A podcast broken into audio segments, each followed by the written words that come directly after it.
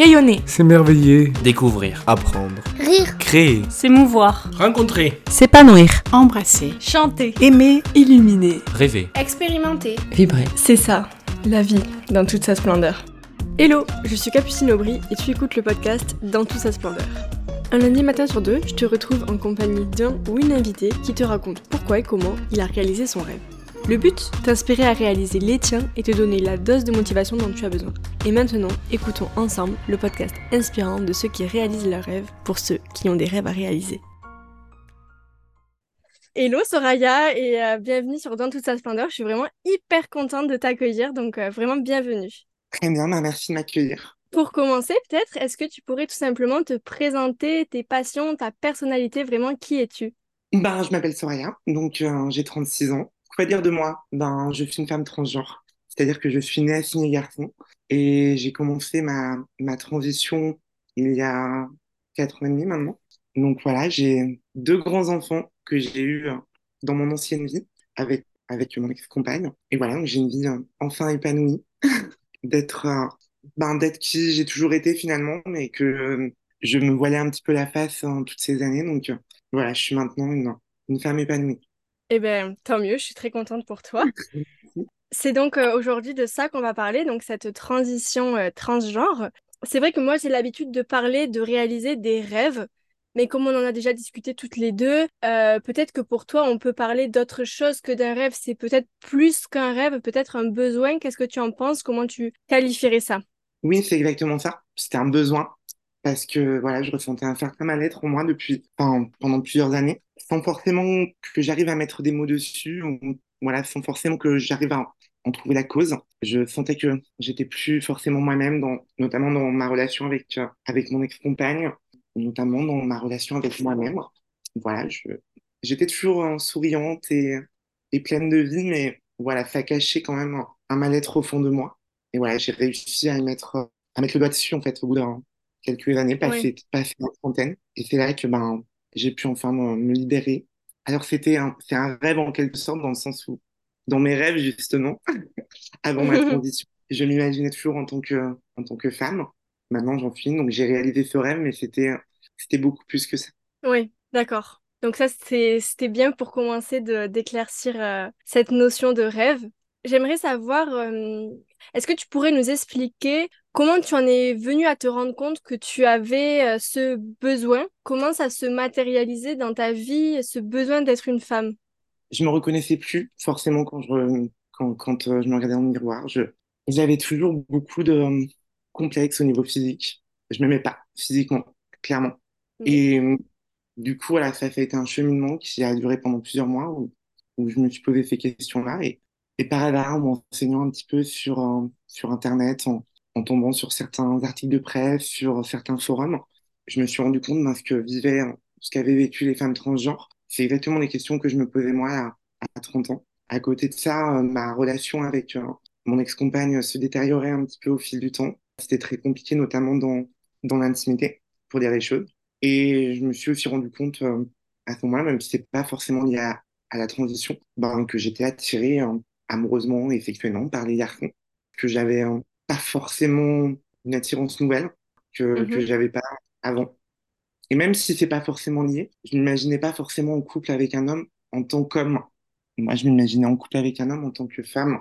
Et c'est pour ça aussi, euh, plein d'autres raisons, mais euh, c'est pour ça aussi que j'ai euh, voulu entamer, euh, entamer cette transition. Une décision qui n'a pas été facile à prendre, mais pour moi, c'était, ça devenait un besoin pas vital, mais presque. Ouais. Est-ce que, avec du recul, tu aurais aimé la faire plus tôt, cette transition, ou est-ce que tu penses que ça s'est fait au bon moment? Oui, clairement, je pense que j'aurais pu, j'aurais dû la faire plus tôt. J'ai perdu du temps. Mm. Ces années, la vingtaine, j'aurais pas pu être épanouie en tant que femme, mais je suis tellement épanouie maintenant aujourd'hui que j'ai pas envie d'avoir des regrets. Et puis surtout, si je l'avais commencé bien plus tôt, j'aurais peut-être, enfin, j'aurais pas rencontré certainement la mère de mes enfants et j'aurais pas eu mes enfants. Oui, bien sûr. Et du coup, comment ça s'est passé concrètement quand tu as commencé à, entamer cette transition? Qu'est-ce que tu as fait? Comment tu l'as ressenti? Ben, ça a été assez progressif en fait. Je me suis renseignée, donc j'en ai d'abord parlé à, mon médecin traitant, qui n'était pas trop au fait de la chose, mais qui m'a orienté vers, vers une endocrinologue en fait. Donc j'ai eu un premier rendez-vous avec un endocrinologue Et ensuite, il a fallu que, que je voie un psy pour, euh, pour valider le fait que je pouvais commencer ma transition. Donc, j'ai eu un rendez-vous avant de pouvoir véritablement commencer ma transition. Même si entre-temps, j'ai commencé progressivement à devenir de plus en plus féminine, à, voilà, que ce soit dans mon style vestimentaire, dans mon maquillage, voilà, de manière assez discrète au début avec, ben, ça a commencé par des sous-vêtements, les sous-vêtements parce que c'est des choses qui ne voyaient pas, ou des choses comme ça. Et puis, euh, ben, ensuite, j'ai eu euh, l'aval pour euh, commencer mon traitement hormonal et donc pour prendre ouais, mes, mes hormones. Et donc là, ben, on est un peu impatiente de voir les résultats physiques de cette euh, transition. Au début, on n'a pas forcément les bons côtés, c'est-à-dire que ben, je voyais pas forcément de changement sur mon corps. Il y avait plus de changements au niveau psychique, on va dire, où voilà, je sentais des choses, hein, une sensibilité beaucoup plus forte, Ouais. une libido qui changeait également. Les changements au début étaient vraiment plutôt au niveau psychique que physique. Mais assez vite, au bout de 3-4 mois, j'ai commencé à avoir les premiers changements physiques et là, ça a commencé à être une libération. Mhm. Parce que du coup, ça t'a permis d'avoir euh, plus euh, de forme féminine. Voilà, exactement. Ben, assez rapidement, j'ai commencé à avoir une petite poitrine, donc qui a évolué depuis au fil du temps, heureusement. En fait, je vivais une, une nouvelle puberté. Oui. J'étais une fille de 31 ans, donc c'est sûr que c'est un petit peu déstabilisant. Mais ouais, il y a ce côté-là de vivre une deuxième puberté. Donc, tu vois, de regarder au fil des jours mon corps changer, mes, ma, mes seins pousser. Mais voilà, j'ai, commencé aussi à avoir des formes plus féminines au niveau des hanches, euh, la peau qui, qui s'adoucit un petit peu, les traits qui s'affinent. Et c'est vrai que ben, tout ça, voilà, même si c'est progressif, ça prend du temps malgré tout, c'était chaque fois une, une petite victoire et puis de, ben, de pouvoir commencer à, à afficher qui j'étais. Oui. J'ai laissé pousser hein, mes cheveux. J'ai pu commencer à sortir hein, en tant que moi, en tant que femme. Eh ben super. Et du coup, euh, les hormones, tu les continues pour un traitement à vie, c'est bien ça? C'est un traitement à vie, en effet. Alors euh, qu'on peut stopper pendant quelques semaines de manière épisodique euh, pour des raisons de santé ou autres. Mais non, enfin, c'est un traitement qu'on prend à vie pour continuer à avoir, avoir les effets des hormones Mhm, féminines. Même si maintenant, voilà, des- elles ont largement pris le dessus par rapport à, à ma testostérone. Donc, donc j'ai finalement le tout hormonal d'une femme type. C'est un traitement que, que je vais apprendre à vie. D'accord. Est-ce que tu as, alors subi, je sais pas trop si on dit ça, mais subi une opération? Et sinon, est-ce que euh, c'est quelque chose que tu envisages? Alors, ben, j'ai pas subi la seule opération, intervention que j'ai subie, c'est pour ma pomme d'Adam. Mhm, Euh, voilà, que j'étais un petit peu visible. Enfin, apparemment, les gens ne voyaient pas forcément. Moi, je voyais beaucoup ça. Donc, euh, mhm, j'ai pensé à un moment, notamment pour le nez, ou voilà, mais finalement, j'ai fait le choix de pas en faire. J'ai pas subi non plus de vaginoplastie. Mhm. peut-être dans quelques années, mais j'estime que c'est pas ce que j'ai dans ma petite culotte hein, qui fait de moi une femme ou pas. Donc, euh, D'accord. pour le moment, c'est pas, c'est pas quelque chose que j'envisage, même si c'est sûr qu'au quotidien, ça faciliterait euh, certaines choses. D'accord. Est-ce que dans ton entourage, tu as des femmes euh, transgenres avec qui euh, tu communiques souvent ou pas? J'aimerais bien voir euh, qu'est-ce qui pousse certaines femmes transgenres à, à se faire opérer et certaines qui considèrent que c'est comme toi, que c'est pas forcément une étape euh, nécessaire pour se sentir euh, femme. Est-ce que tu as pu en, en parler avec euh, des femmes transgenres?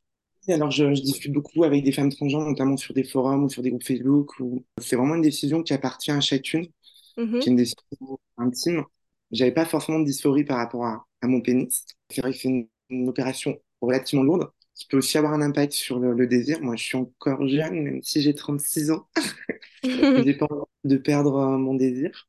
Et pour le moment, après, euh, peut-être que ma décision sera différente dans quelques années. Mais pour le moment, j'ai fait le choix de ne pas me faire opérer, même si parfois, ben, ça peut être un peu source de stress quand je me mets en maillot de bain.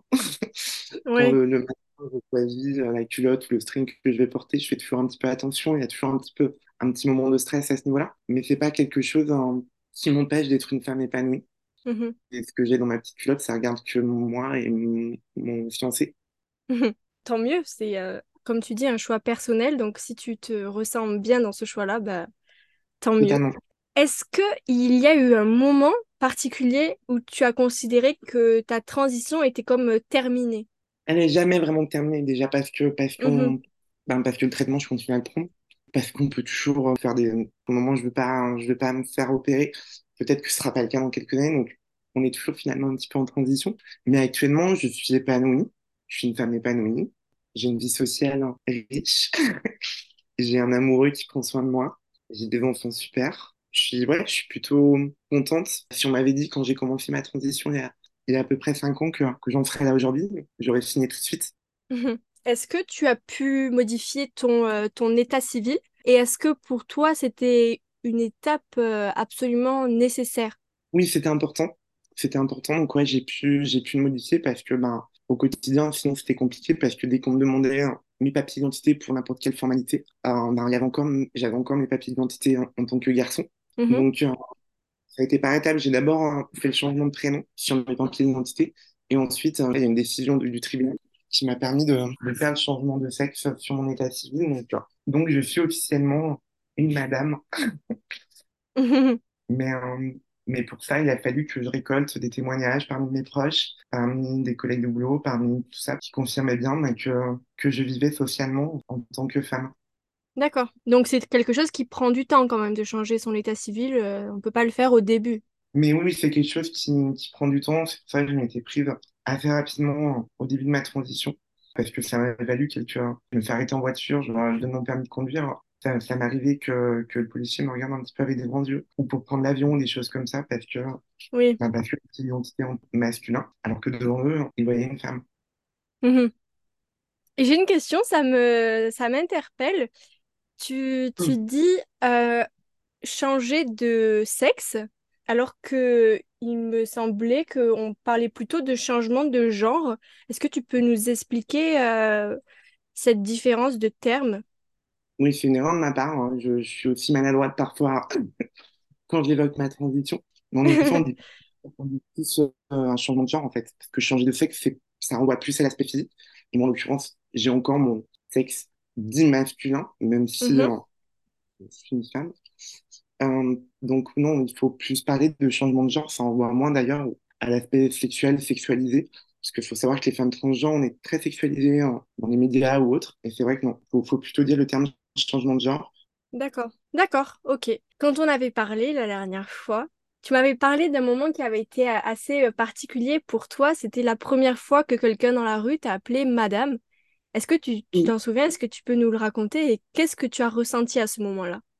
Ben, ça a été, ouais, c'est un, c'est un petit bonheur tout simple, de rien du tout.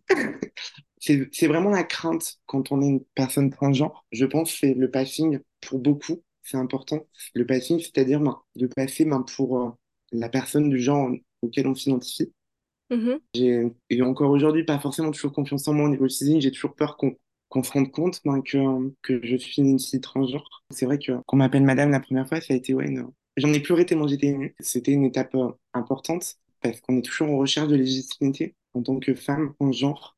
On la trouve euh, aussi dans le regard des autres. Malheureusement, je ferais encore mieux si on n'avait pas besoin de ça, mais on la trouve euh, aussi dans le regard des autres, d'un commerçant, d'une commerçante, d'un passant dans la rue, d'un collègue de boulot, ou ben, d'un homme, ou, d'une femme qui vient tenter de nous séduire. mhm. Tu dis que tu as toujours peut-être cette appréhension que quelqu'un voit ou comprenne que tu es une femme transgenre.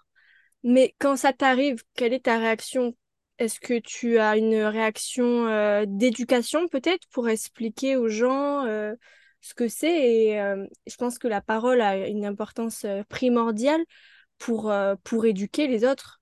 Qu'est-ce que tu as comme réaction, toi? Je devrais peut-être, mais j'ai pas forcément cette réaction-là. Je...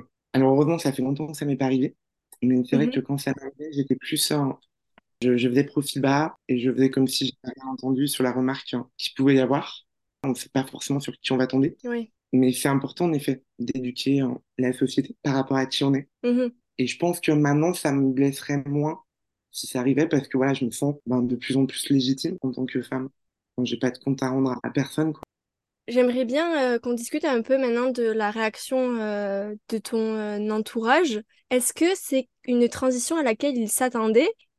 Peut-être qu'ils supposaient? Ou alors est-ce qu'ils ont été vraiment très étonnés? Comment ça s'est passé et comment tu leur as euh, annoncé quelque part? Peut-être que ça s'est fait sous une grande annonce ou peut-être que ça s'est fait progressivement. Voilà, raconte-nous comment tu as fait. Bon, j'ai pas fait de grande annonce à tout le monde. J'en ai parlé en fait à un peu à chacun et chacune parce que je voulais un peu dédramatiser la chose. Mhm. Je voulais surtout que ben le faire individuellement comme ça. Pour moi, c'était plus intéressant pour avoir une discussion en fait. Oui. La grande partie de mon entourage a été très surprise par par ça parce que je vivais en, en tant que comme viril, pas forcément voilà, je donnais pas forcément l'image d'une personne efféminé ou autre. Donc oui, ça a été une grande surprise, notamment bah, pour la mère de mes enfants. Mhm. Voilà. L'annonce la plus difficile, ça a été vis-à-vis de mes enfants, où j'ai essayé de trouver des mots simples pour leur expliquer. Et, même si ça a pris un petit peu de temps, ils ont super bien réagi et je les remercierai jamais assez pour ça. Un petit peu émue de parler de ça. Pardon.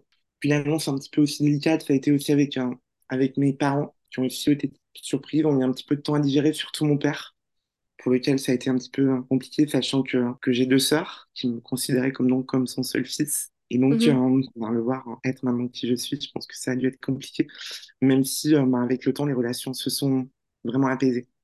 Mhm. Tes enfants, au moment où tu leur as expliqué que tu entamais la transition, ils avaient quel âge? Mes enfants, ils avaient 11 ans. À 11 ans, je j'ai vraiment pas euh, une idée de, de ce qu'un enfant euh, est capable de, de comprendre ou de pas comprendre. Est-ce que tu penses qu'ils ont, ouais, qu'ils ont compris ou justement peut-être que le fait qu'ils étaient enfants leur a fait euh, plus facilement comprendre parce que parfois les enfants sont très étonnants à ce niveau-là? Ben, ils rentraient dans l'adolescence, donc c'est une période un petit peu particulière. Et euh, c'était un petit peu ma crainte, c'est pas l'idée de leur faire subir ça. Pour ma fille, ça s'est euh, bien passé. Ça s'est rapidement très bien passé. Elle a très vite assimilé la chose et on a une vraie complicité maintenant qui s'est nouée au fil du temps. On est devenus encore plus proches. Mhm. Avec mon fils, j'ai un petit peu plus de mal à digérer la chose parce que voilà, j'avais l'image du père, entre guillemets. Oui. Et euh, ça a été compliqué à, à digérer, mais euh, à force de discussion, en prenant son temps, en y allant doucement, il a assez vite ensuite, euh, lui aussi, euh, compris cette décision de transition. Et je pense qu'ils ont fait preuve d'une grande maturité. Et donc, euh, suite à cela, tu t'es euh, séparé de euh, la mère de tes enfants, c'est bien ça? Euh, disons que c'était aussi euh, le fait que ben, je sentais qu'avec ma femme, il n'y avait plus forcément de, notamment dans l'intimité, hein, de connexion. Ben, je me suis, rendu compte que voilà, que je regardais aussi les hommes de manière différente. C'est pas forcément lié à ma transition. Je pense que j'aurais pu faire une transition tout en continuant à être attiré par des femmes. Il y a plein de femmes transgenres qui sont dans ce cas-là et qui sont épanouies. Il y a aussi euh, plein d'hommes qui aiment les hommes et qui n'ont pas besoin de faire une transition, fort heureusement. Mhm. Voilà, ce besoin de changement, il a été assez total. Total dans mon genre et total dans mes relations amoureuses. Voilà. D'accord. Suite à cela, comme tu dis, tu, tu as voulu avoir des relations avec euh, des hommes. Aujourd'hui, tu es euh, fiancée euh, et je suis très heureuse pour toi.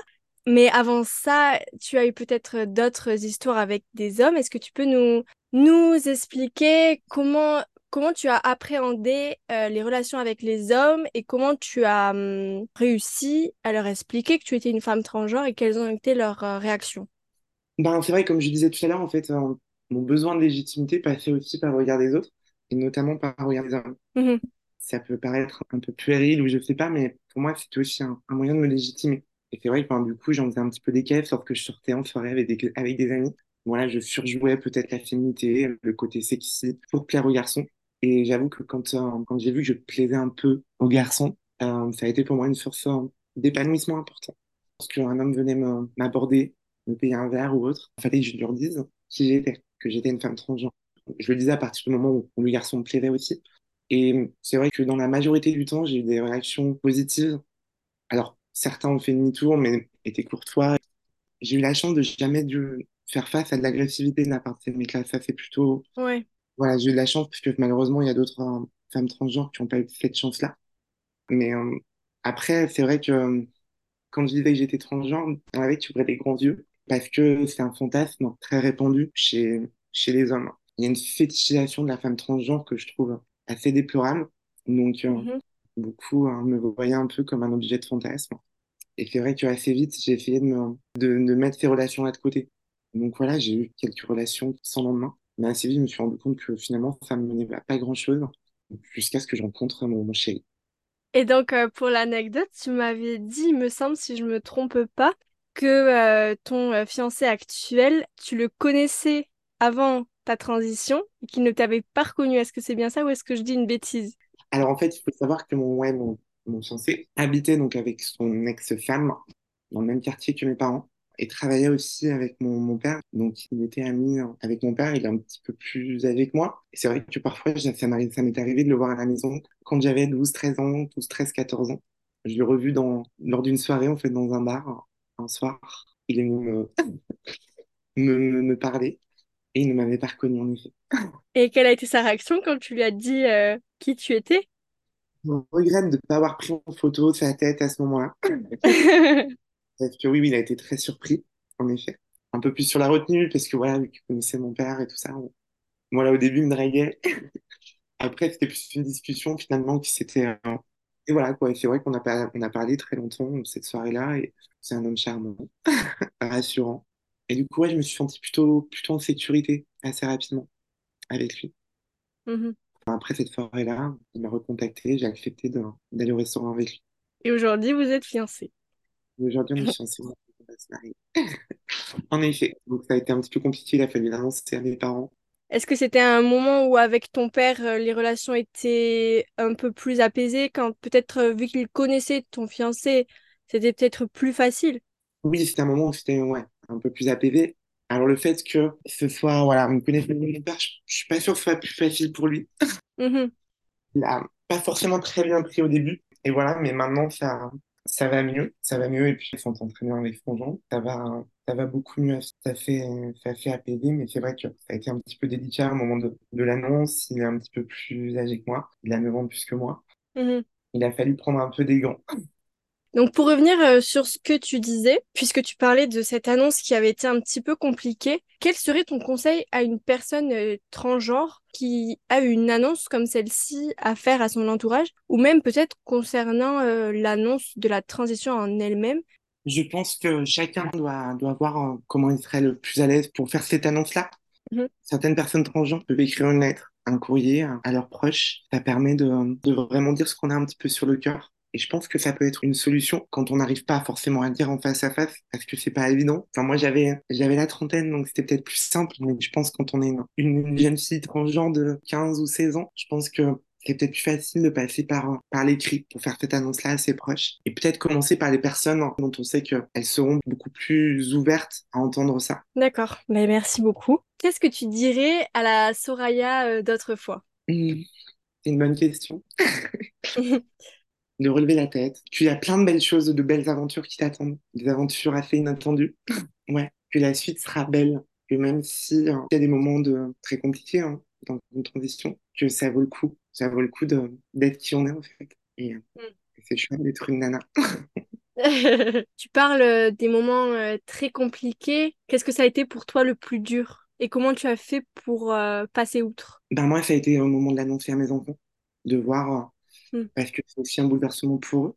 Donc ça a été vraiment le moment que j'appréhendais le plus. Et ouais, ça a été compliqué de, de, de me dire que je leur imposais ça. J'étais vraiment tiraillée entre mon besoin d'être qui je suis et de devoir imposer ça à mes enfants. Mhm. Donc ouais, ça a été ça le, le moment le plus compliqué, clairement. D'accord. Qu'est-ce que tu penses que cette euh, transition t'a apporté? Qu'est-ce que tu en retiens? Un véritable épanouissement, un bouleversement dans ma vie, un épanouissement et un bouleversement positif. Je suis plus du tout la même personne que j'étais il y a 10 ans. mais je suis beaucoup plus sereine, beaucoup plus vivante, je pense, que je ne l'étais il y a, 10 ans. Mm. Mm. Ça m'a pas qu'à apporter euh, des seins. Et quel serait ton conseil à une personne qui a, qui a un rêve, mais qui ne passe pas le cap de la réalisation? C'est un peu bateau ce que je vais dire, mais parfois le- les obstacles semblent tellement infranchissables pour réaliser son rêve qu'on se dit qu'on n'y arrivera jamais, mais que bah, il faut croire en ses, en ses possibilités, en ses ressources, parce que même si le rêve se réalise pas, essayez déjà. C'est un vrai pas et, et quoi qu'il arrive, on en retirera du positif. Mm. Voilà. Bah, merci beaucoup pour euh, ce conseil que je trouve euh, très inspirant, vraiment. Merci. Du coup, on en arrive aux deux dernières questions qui sont mes questions signature. Avant ça, est-ce que tu as quelque chose que tu aimerais euh, partager, une question que tu aurais aimé euh, que je te pose mais que je ne t'ai pas posée? Je dirais simplement que euh, voilà, j'ai beaucoup parlé du regard des autres au début et c'est vrai qu'en en grandissant, en évoluant dans ma transition, ce regard des autres, il prend de moins en moins d'im- d'importance en fait. Parce que je suis de plus en plus épanouie, ce que je disais, de plus en plus contente d'être qui je suis. Et puis parce que j'ai aussi un, homme qui me fait sentir, j'allais dire belle, je me trouve pas forcément belle, mais voilà, l'amour que je vois dans ses yeux, c'est euh, c'est ce qui me fait aussi beaucoup de bien. Donc le Mhm. regard des autres, d'un moment, on s'en fiche. Très bien, t'as sûrement raison. Et donc, euh, pour finir, euh, c'est une question euh, que j'imagine tu as préparée. Quel rêve réalisé aimerais-tu que j'aborde dans un prochain épisode? Alors j'ai beaucoup, beaucoup réfléchi. Ce serait, un- je sais pas si on peut dire que c'est un rêve, Mais euh, moi, j'ai toujours beaucoup d'admiration pour la personne qui allait euh, faire euh, des actions humanitaires et qui adore ça. Et pour certaines personnes, c'est un, besoin aussi d'aller aider les autres dans des pays, dans des régions qui, qui sont en détresse. Et voilà, je sais que c'est pas forcément, on rêve pas forcément d'être humanitaire. Mais dans tous les cas, j'aimerais entendre le témoignage d'une personne qui parfois risque même sa vie pour aider les autres. Parce que voilà, je sais pas si je serais capable de faire ça. Ça demande énormément de courage. D'accord. Eh ben écoute, c'est assez drôle puisque euh, j'ai déjà interviewé deux personnes qui ont fait euh, des voyages humanitaires. Donc euh, j'ai l'épisode 6 avec Mathilde Shine. Donc Mathilde, elle était partie au Costa Rica. Donc c'était plutôt de l'humanitaire animalier et écologique puisque sa mission c'était de protéger les tortues et la biodiversité en général.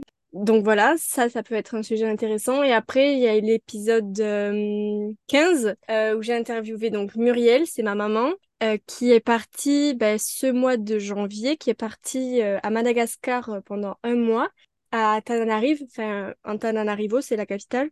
Elle a été dans une école pour enseigner aux enfants défavorisés. Donc, c'est deux sujets, deux épisodes qui peut-être peuvent t'intéresser. Mais après, ce sujet, moi, de l'humanitaire, c'est vraiment un sujet qui me passionne. Donc, je serais vraiment ouverte à, accueillir euh, quelqu'un d'autre. Donc, euh, si tu te reconnais dans ce profil, n'hésite pas à me contacter. Euh, je serais très intéressée. Et donc, pour finir, la toute dernière question.